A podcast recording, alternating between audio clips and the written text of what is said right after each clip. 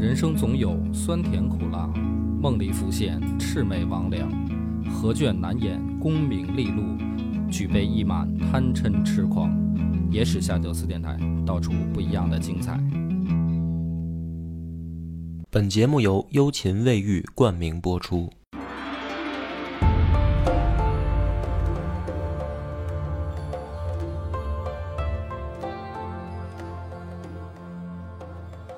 大家好，欢迎收听《夜市下酒》，我是主播恶把波。广斌，呃，这一集咱们就又聊到兰陵王了嗯啊！第一次聊兰陵王还是电台刚开始做那会儿呢，已经是五年前了嗯啊！当时我记得第四期还是第五期，就是讲戴面美皇子那一期，就是讲兰陵王。对，啊没想到这个再聊回到这这个节点的时候，已经是过了五年了，和这个有点感慨。很感慨，很感慨对啊！没想到过了这么久，嗯，再讲他的时候，可能没有办法像第一，因为第一回讲他是专题讲，就等于直接把他一辈子就讲完了。对，那么这一回呢，是放在大历史的这个段落里讲的话，就没有办法直接讲讲到兰陵王的一生。嗯，但是呢，他的这个第一次出现就很精彩，就是发生在这个第二次北周伐北齐的这一场战役上，也就是河南的这场洛阳战役。嗯，咱们上回呢已经讲到了，说北周这回出了倾国之兵，分成三路人马啊，再加上北边突厥，一共四路进攻北齐。这个北路军一开始很顺利，就是连续的这个攻破北齐的军阵。北路军的这支老部队的统帅就是杨表，嗯，杨表呢打着打着犯了一个轻敌冒进的问题，飘了。飘了。于是呢，中了北齐太尉娄睿，娄昭君的侄子，中了娄睿的埋伏，一战全军覆没，哦，所以北路军就算是完蛋了。嗯，南路军呢也挺顺利，由全景轩率领，没多久就已经攻下了玄户，嗯，就是其实也是快杀到等于河南腹地了。这一路军呢，全景轩倒没冒进，属于起到了关键性作用。最主要的就是中路军，嗯，中路军呢，在尉迟迥的指挥下，很快就把洛阳城给围了，就是进军也很顺利，开始筑土山、挖地道什么的，就准备强攻洛阳。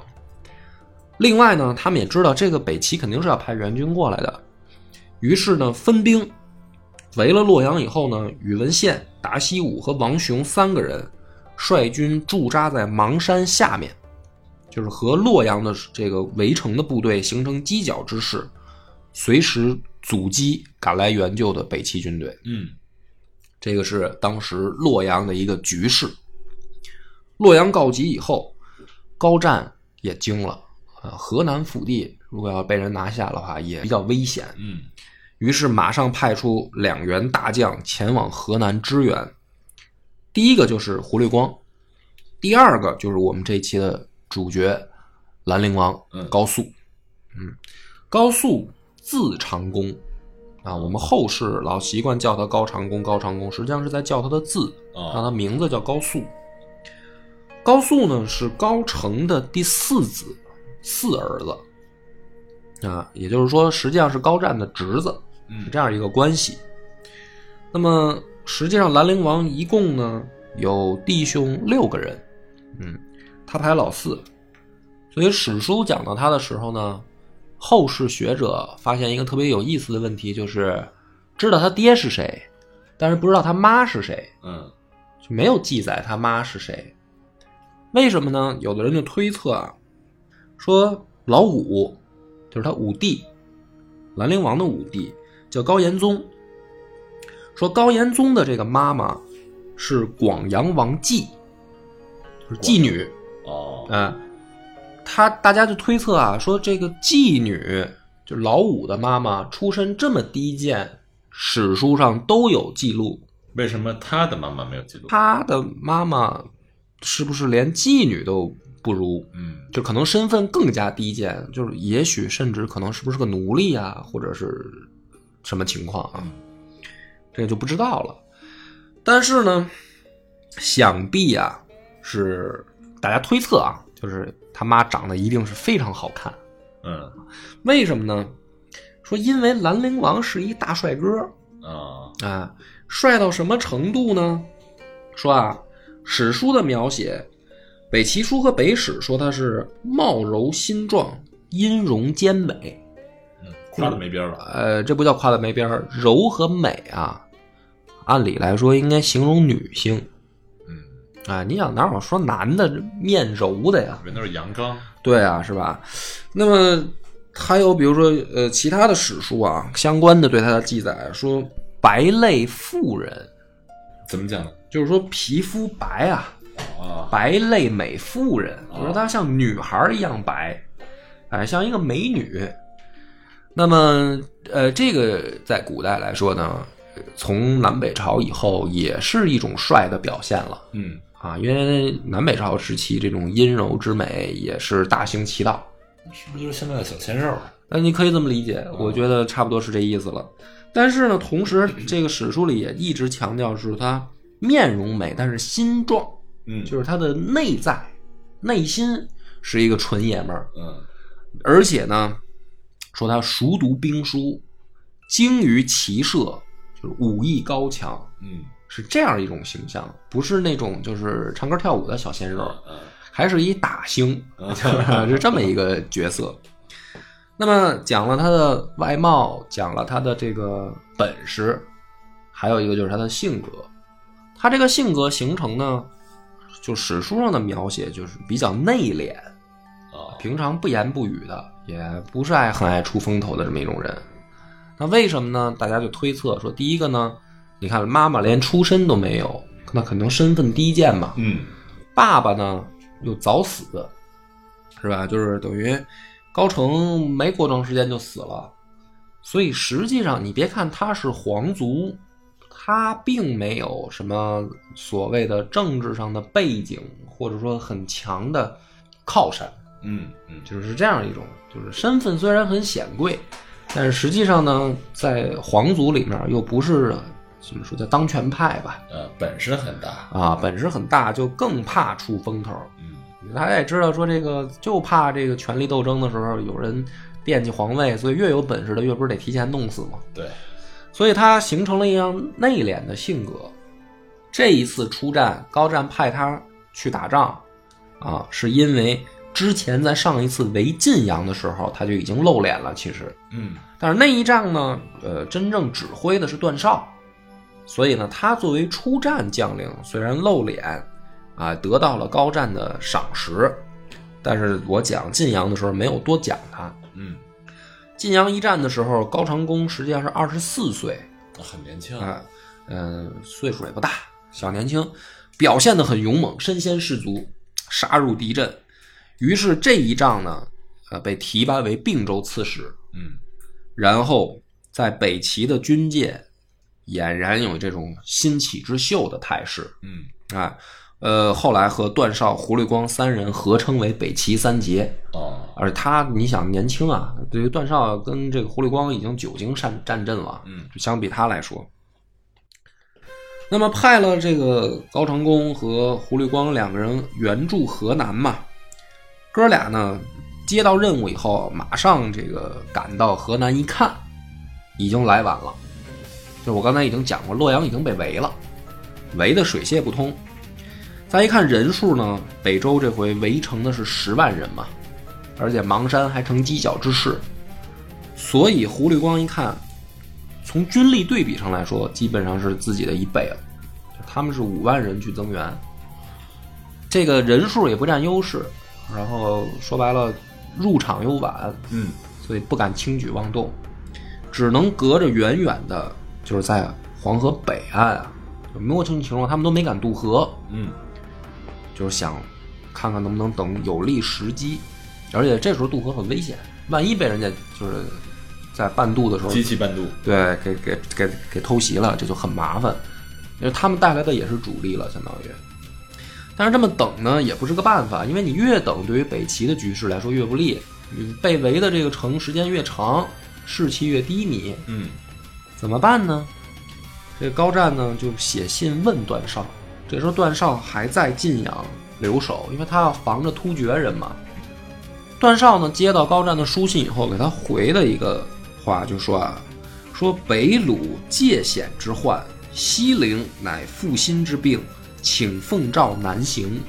哦，啊，北鲁就是说突厥人，他们啊，无非就是一帮强盗，啊，来咱们这儿，哎，来咱们这儿呢，就是有便宜没便宜搂一竿子的主儿。关键还是北周，他们才是真正想灭掉我们的人。所以，如果击败北周的话，突厥可以甚至可以不战自退了就。那我呢，你要是觉得河南局势危险，你还是给我命令让我南下比较好。那段绍这么说的时候，高湛就说：“那赶紧，你就别犹豫了。”于是呢，段绍率一千精骑火速南下，往洛阳去会合。五天以后就赶到了，只有一千人吗？一千人啊，所以他这一仗还是以那五万人为主力。五万零五万一千吧，这么着五万零一千啊。这个跟胡律光、高长恭会合以后，马上渡过黄河抢渡，就不等了。他们也比较幸运的是，他们渡过黄河的时候啊，正好是连天雾气弥漫，有大雾，所以等他们过河以后，到了邙山脚下的时候，北周的部队还没发现他们。等于借着这个天时，哎，借着这个就是等于天气，已经成功的赶到邙山了。赶到邙山以后，段上段绍马上指挥部队全部上邙山，然后从邙山上上面再去看现在战场的局势。可是等他们上山以后呢，北周的部队侦察部队也就发现了北齐已经赶过来上山了，所以呢，山下也已经准备好了。咱们之前也说了，就是那三路人马在山底下等着，马上就把邙山给围了。围了以后呢，两边明显就是这一场的决战就在邙山上嘛。好在呢，等于段绍、胡律光和高长恭他们占地形优势，他们在山上。这个时候，宇文宪、达西武和王雄呢开始向山上发起进攻，就是等于决战就打响了。嗯，打响以后呢，段绍很鸡贼，怎么鸡贼？他往后撤，哎，他不跟你正面直接刚。你别看他在山上有优势，他往后撤，把北周的部队往山上放。嗯，等放到半山腰的时候，他开始动手。他也还这会儿还设伏，为什么呢？他刚刚开始爬山的时候吧，这人肯定体力充足，嗯，是吧？你把他放上来一段，爬山也累，你这时候跟他打，他还要再抡兵器跟你作战的话，他体力受不了。他们在山上往下冲呢，体力就有优势了，就不但有地形优势，还有体力优势。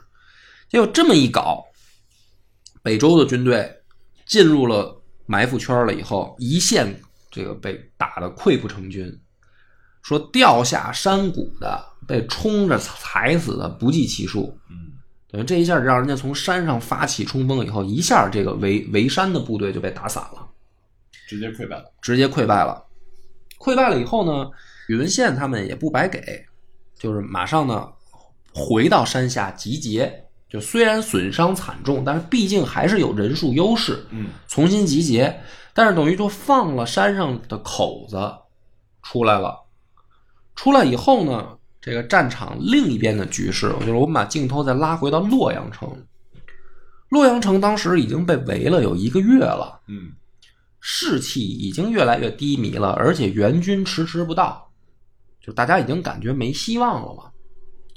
这时候突然有一天，大家老远就看着啊，远处尘土飞扬，有一个人一马当先，全身穿着重甲，戴着面具，就杀入北周的军围城的部队了。这是谁呢？这个人就是高长恭。啊，高长恭带了多少人呢？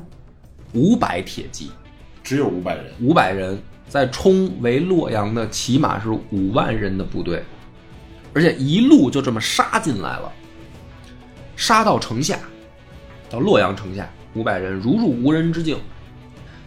到了城下以后呢，但是城上的人不知道这是高长恭，啊，就看见有一有一个五百人的骑兵队，就直接从外围突到城下面，就喊开门他们就不敢开啊，就是因为不知道是谁，戴着面具，穿着铠甲，就露一双眼睛，就万一是敌人，以为是对面的战术。对，就是说万一是敌人来骗门的怎么办？所以他就不敢开门。这个时候，北周的围城部队因为被打偷袭了嘛，而且又是骑兵，可能一下没反应过来。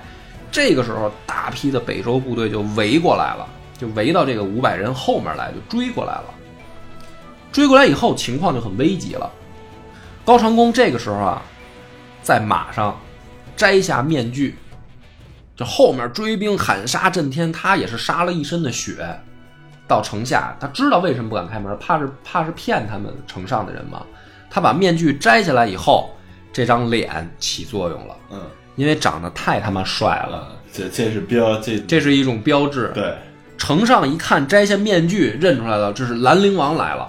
于是城上就沸腾了，整个洛阳城的守军就沸腾了，就是认识这是兰陵王。然后兰陵王的到来意味着援军到了嘛，就是别看他只有五百人杀过来了，那肯定大部队在后面呢呗。于是城上马上开始在城上放箭支援他，因为北周部队这时候也围过来了。兰陵王一看要认出来我了，行吧，不着急进城，调转马头，又带着五百人杀回去，又杀入北周的军队。这个时候，洛阳城城门大开，然后里面的守城部队冲出来，跟着兰陵王的五百铁骑又杀回去，就开始把这个城下的守军就搅乱了。嗯，那他作战又比较英勇，就如入无人之境，北周一下就被冲乱了。冲乱以后，实际上这就是发生在邙山之战结束不久，只不过因为洛阳这边没得到消息，等他在这儿已经把北周围城部队搅乱的时候，邙山那边失败的消息也就传回到北周的军阵了。这时候，北周的部队一下就士气大乱，就是说，哦，合着我们的这个阻击部队已经失败了。对，然后洛阳城现在已经城门大开，开始反攻了。那我们为了避免前后夹击，赶紧撤退嘛。所以就等于在洛阳这边撤围了，准备撤退。他们想走，高成功还不放，就是率这五百人带着洛阳守军就咬上来，追，追杀他们。据说是什么呢？杀的这个北周的部队啊，就是沿途从洛阳邙山一线一直到洛水，沿途丢的辎重不计其数，打着赶着跑。另一边呢，就是段绍还在邙山上跟这个下面的部队对峙，然后派胡律光去冲王雄的部队。王雄呢是原本北周的十二大将，就是他八柱国下面还有十二大将。嗯，然后这个王雄因为也是老将了，五十多岁了，被提拔为新的柱国。这时候跟胡律光对阵，其实他还是有人数优势，所以胡律光的部队真的被王雄就给打散了。打散以后呢，王雄有点得意忘形，他就带着人追胡律光，而且当时据说啊，说两人相距就一丈远近了，骑马。那很近了。王雄就说：“说我要活捉你。”这时候胡律光也不说话，回头啊弯弓搭箭，一箭正中王雄脑门儿，啊，等于一箭把王雄给毙了，阵斩，哎，阵斩了。这一下，这个北周的这支等于说追，就是唯一的在邙山下面反冲锋的部队，也就也就等于败了，就主将被人干死了。然后北周军退兵三十里，就像我刚才说的，就是沿途丢弃的辎重器械无数，就是已经不行了。然后宇文宪还想再重整态势，因为他还是有人数优势嘛。就是你想，兰陵王带了五百人去城下，你就是搅得再乱，你能杀多少？其实也杀不了多少嘛。但是呢，这个时候宇文宪在重整部队的时候，达西武过来说，该走了。为什么？你再不走，因为军心已乱，嗯，就我们连输两阵，邙山一阵，洛阳一阵，连输两阵，而且王雄被人阵斩，你这个时候再不走，等到士气溃败的时候，你想走可就来不及了，就兵败如山倒嘛。这个时候，宇文宪一听达西武都这么说了，也觉得说那就确实可能没办法了，那咱们就撤吧。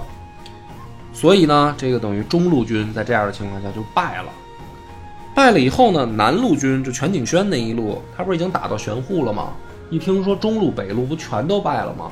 那他也就撤回到这个，就等于江陵防区了。嗯等于三路北周的部队全部就撤走了。撤走以后呢，突厥人那边这回也没也没有说就是想糊弄，他们去的时候啊也怕段少，所以他们这回呢进攻的是幽州。但没想到呢，在幽州呢碰到另一个猛将，就是呃胡律光的二弟 胡律宪。嗯就是在幽州突厥人又被揍了，然后等于第四路也就撤了。所以这一仗以北周完败、北齐完胜告终。而且呢，兰陵王这回是一战成名，就是他在500人对五百人冲人家五万人的围城军队，而且呢，这个城下露出自己这个帅气的面孔啊，搞的是北齐名声大噪，就是越传越深。大家都说这人既长得帅，又能打，英勇无敌，所以成了很多北齐人心的这个偶像。尤其是女人，那那那肯定的呀。于是从这个契机开始呢，就是流传下来了一首古曲，而且是一首舞曲，嗯就是《兰陵王入阵曲嗯》啊。那么之前我也讲过，说这个东西呢，在中国失传了，就是我们找不到了。但是呢，在日本还能听到。哦，那，就是《兰陵王入阵曲》呢，一直是到唐朝的时候还被传颂。那么由唐朝呢作为宫廷的雅乐传入的日本，日本呢当时就很珍惜这样的怎么说呢，中原传来的这些文化和这个怎么说呢，音乐啊、技巧，他们就保存的很好。嗯一直呢是作为呃重大节日庆典的时候要演奏表演的这个节目，就是现在也是吗？现在也是，就是被作为严密的这个呃传承的一个措施，就是每一个细节，从音乐到舞蹈到服装，他们都是尽量还原到唐朝就哦那个风味。那么唐朝呢，保留的离离这个北齐也比较近，所以现在这支《兰陵王入阵曲》呢还没失传，但是只不过是可能需要去日本看了。哦，嗯，有点遗憾。有点遗憾，嗯。但是不管怎么说呢，这个北北齐这一下算是牛逼了。相反，北周呢这一下算是丢人现眼，丢到姥姥家了四路皆败，啊。为什么呢？就是自从东西魏分裂三十年以来，北周就没有败这么惨过。就是在宇文泰手里面，嗯，虽然跟这个高欢两个人你来我往的有胜有负吧，但是总体来讲，北周还是走一个上坡路啊。你这个这点人马，这好不容易养出来，结果这一仗算是元气大伤。宇文护这回呢，也就只能向皇帝宇文邕请罪，就舆论压力太大了。嗯，好不容易积攒出来这点家本，在我手里面算是怎么怎么说呢，败一半儿吧。对，啊，那只能请罪，就是为了降低国内对自己的负面的这个情绪嘛。也是为了有一个人出来领这个责任。哎，他他他得问罪了。但是呢，这个也必须要说，说是请罪，宇文邕也不可能真的惩罚他啊，就是象征性的、名义上的说啊，这个事儿办的，下回注意啊什么的，就就是就完了，就给给个台阶嘛。对是，吧？封大家的嘴。但是回过来呢，北齐这边高湛就嘚瑟了，哎，说你看是吧？我这个又是内平外患两次了嗯，啊，这个这个打过来，他总是能干出这种事儿。而且以少胜多，嗯，是吧？那你看我这个皇帝是不是当的没挑了？心情无比的愉悦，那得干点什么呀？干点儿干了一件大事儿干了什么？啊！没过几个月呢，退位了。哦，啊，把这个皇位传给自己的儿子，自己摇身一变成太上皇了，嗯，啊，这干了件大事儿。但是这个事儿呢，怎么回事儿呢？就是是真的是说他这个无对权力没有欲望，专心去享受了吗？还不是，那是怎么说这呢？边有个有个故事也可以讲，整个这个促使高湛退位变成太上皇呢，其中的一个关键的人叫祖挺嗯，啊。这个祖挺呢，据说是祖逖，就是东晋那个祖逖和南朝祖冲之的同宗，哦，哎，范阳祖氏。他爹呢很有名，他爹叫祖莹，是北魏时期的大才子啊，入选《三字经》。《三字经》里面有一有一句叫“赢八岁能咏诗啊”，，说的就是这个祖挺他爹啊，就是很有才华。所以呢，出身名门。祖挺自己呢也是多才多艺啊，的确是个大才子，性格放荡不羁，品德败坏，就是呃，反正挺有才的。但是呢，这个确实为人处事啊，也的确是臭流氓一个。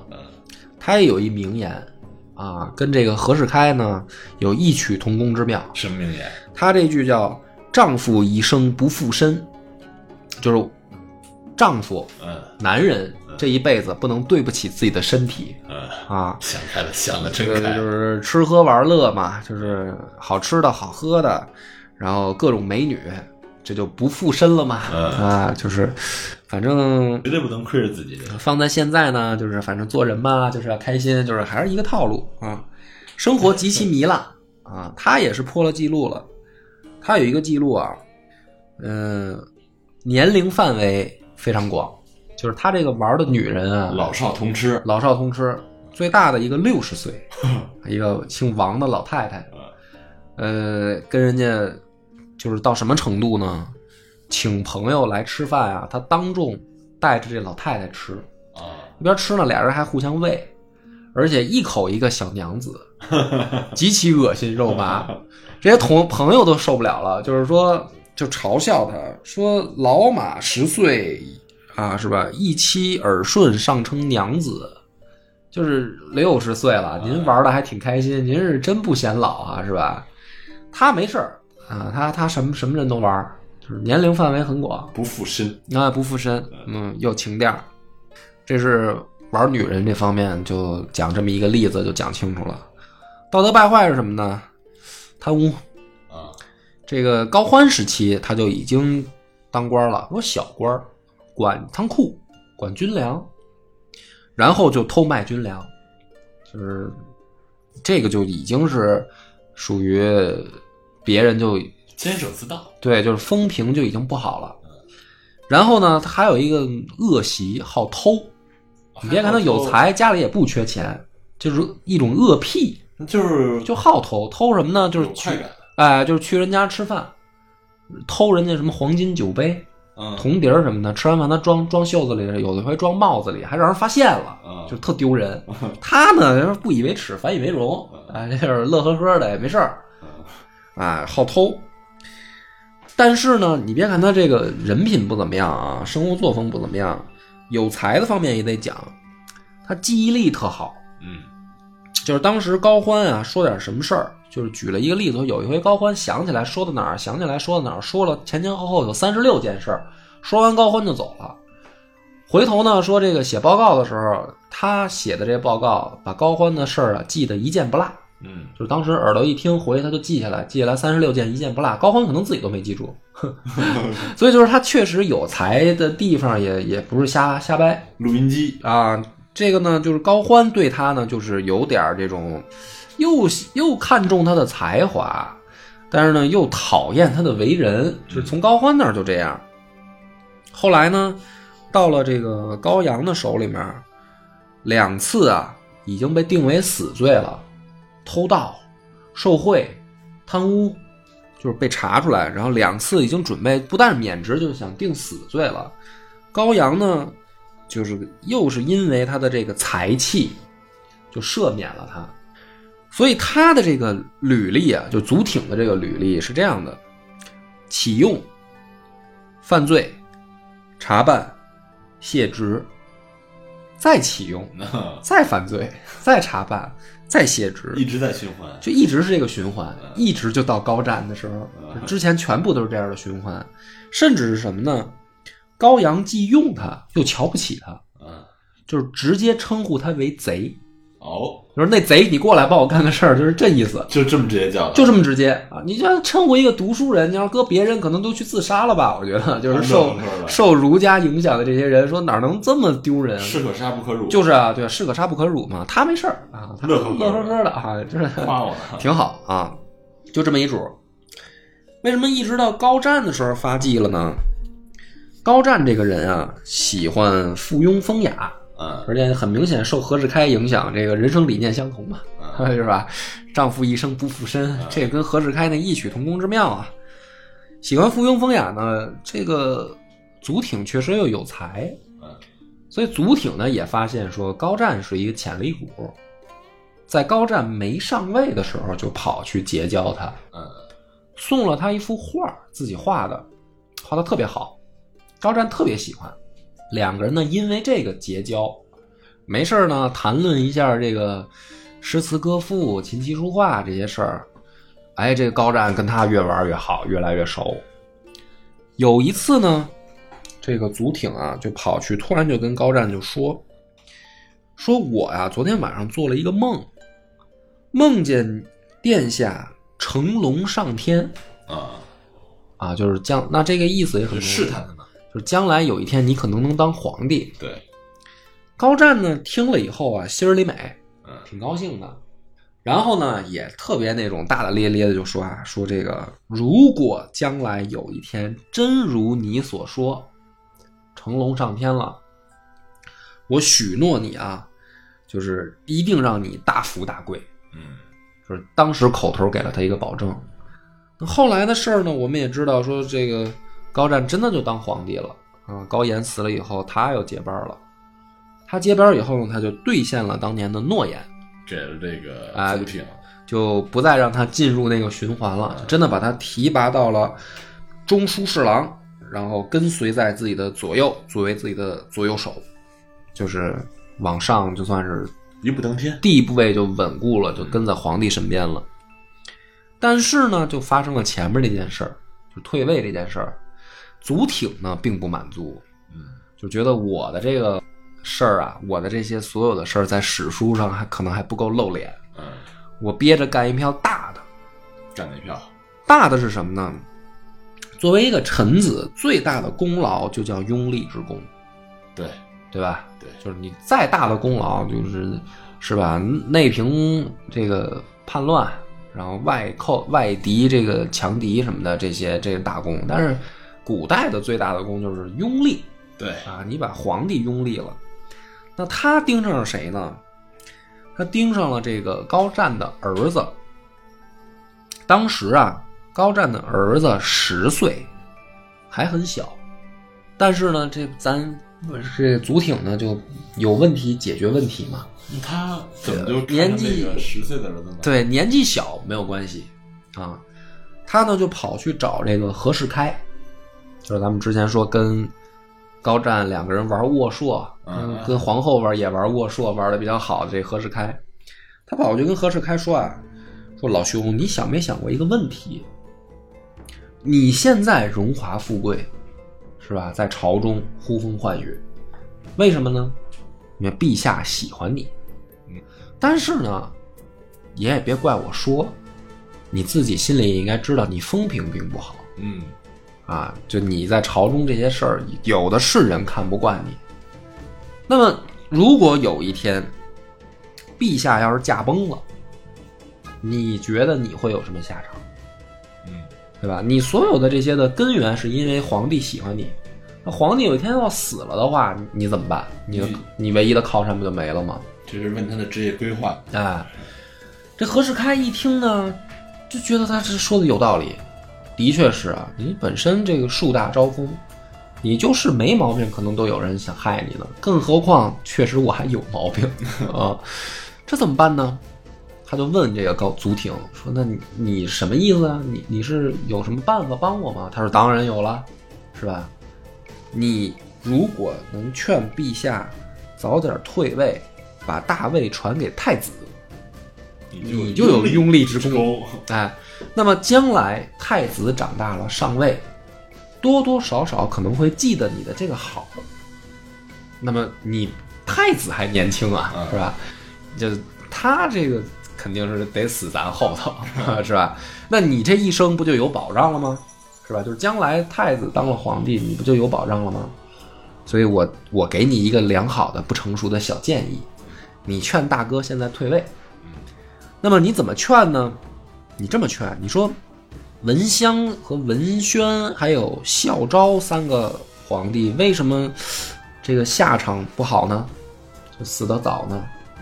就是高澄、高阳和高演嘛，嗯，啊，就是高湛的三个哥哥，他们三个为什么就后后来死得快呢？就是因为大位不定嘛，嗯，是吧？没有早点把太子立起来。那现在呢？你就拿这个事儿去劝大哥。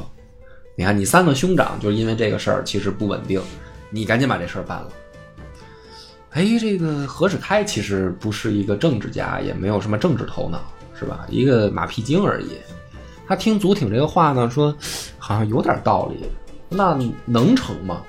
哎，祖挺说：“你放心，你呢这样，你风险小一点，你私下劝，你别公开劝，嗯，你私下里劝大哥，差不多的时候呢，我公开上表。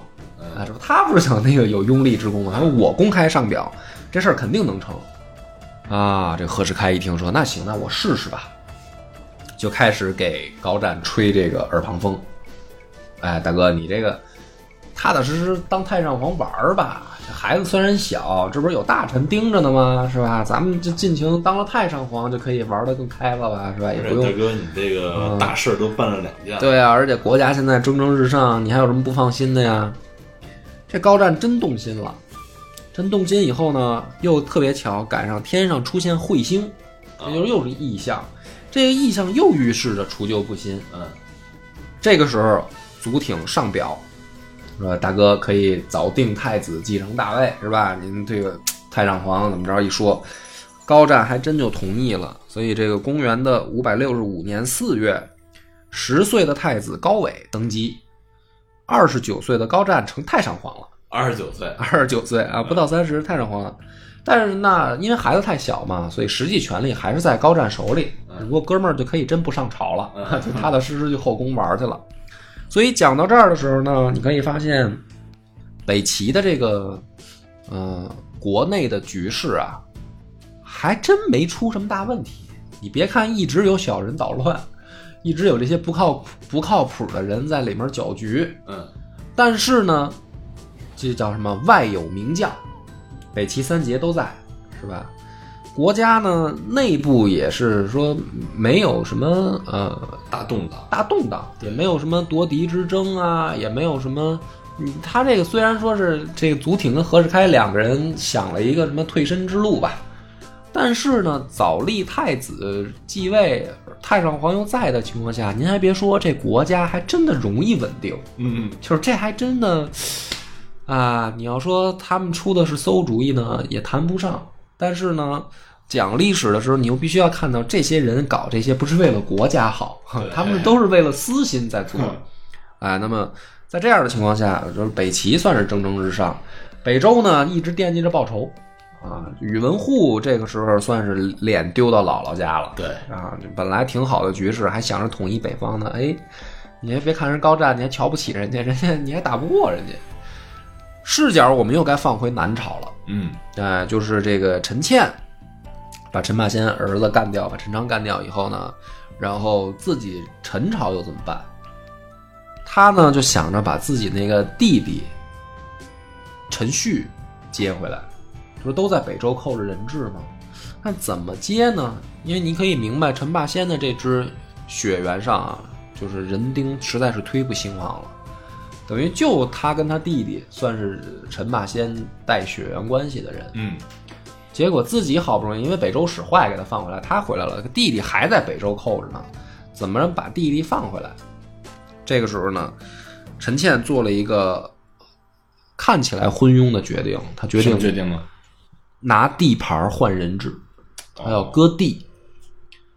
另一个问题是，这个时候南朝的呃大将侯安都带兵平叛了很多地方的叛乱，在朝中权力蒸蒸日上，被封为侍中，担任征北大将军、北徐州刺史，手握军政大权。所以南朝的局势又出现了一个问号，啊，就是你别看好不容易好像皇位落听了，但是还是有风险在，国内政局动荡不安。那么预知后事如何，且听下回分解。我们的微信公众号叫“柳南故事”，柳树的柳，南方的南。柳南故事每天都会有一档音频节目更新，这档节目在其他任何音频平台是听不到的，微信专属。如果还没听够的朋友，欢迎您来订阅关注。